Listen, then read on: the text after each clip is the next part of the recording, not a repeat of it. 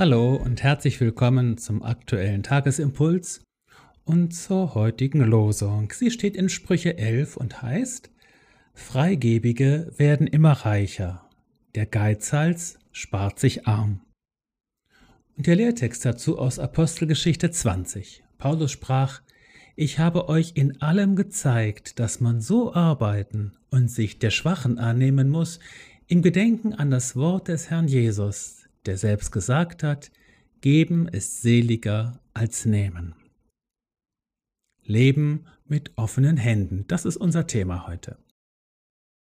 Auf unserem Weg des Glaubens geht es immer wieder auch um das, was der Apostel Paulus die Erneuerung des Sinnes nennt in Römer 12, Vers 2. Damit sind regelrechte Transformationen und Paradigmenwechsel in unserem Denken, Meinen und in unseren Grundüberzeugungen gemeint. Das ist ganz zentral, denn aus dieser Mitte unserer Person heraus formt sich unser Verhalten und unser Lebenswandel. Alle totalitären Systeme und Ideologien unserer Welt haben das genauso gecheckt und ganz furchtbare Methoden der Hirnwäsche und Umerziehung erfunden, um mit Gewalt eine Erneuerung des Sinnes in ihrem Sinne herbeizuführen, freilich mit umgekehrtem Vorzeichen. Unsere beiden Bibelworte spiegeln ein solch neues Denken im Hinblick auf den Umgang mit Hab und Gut wider.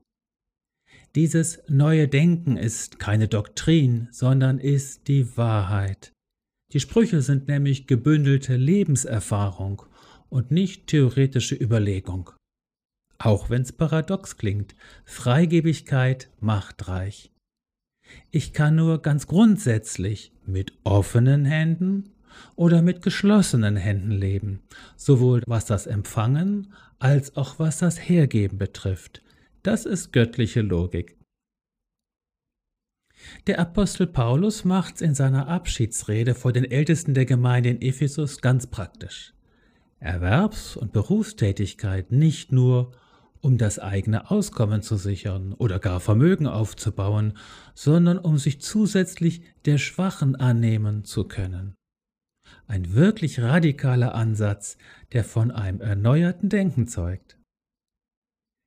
Hinter dem von ihm zitierten und nur an dieser Stelle überlieferten Jesuswort Geben ist seliger als nehmen, verbirgt sich ein wirklich schöner Zuspruch und eine Erfahrung, die du sicher kennst. Jeder, auch du, hat etwas zu geben. Wie arm oder mittellos du dich auch fühlen magst, und das betrifft ja längst nicht nur die materielle Seite unseres Lebens. Du hast mehr, als du denkst. Du bist nicht nur darauf angewiesen, dass andere dir geben und sich um dich kümmern. Du kannst das auch. Und ist es nicht eine wunderbare und sinnstiftende Erfahrung und auch ein Bedürfnis, etwas geben zu können und für andere eine Bereicherung zu sein? So sei gesegnet mit einem offenen Herzen und mit offenen Händen. Sei gesegnet mit neuer Wahrnehmung und einer neuen Sicht auf das, was du alles hast und bist. Du bist gesegnet. Du bist eine Bereicherung. Du bist ein Gewinn.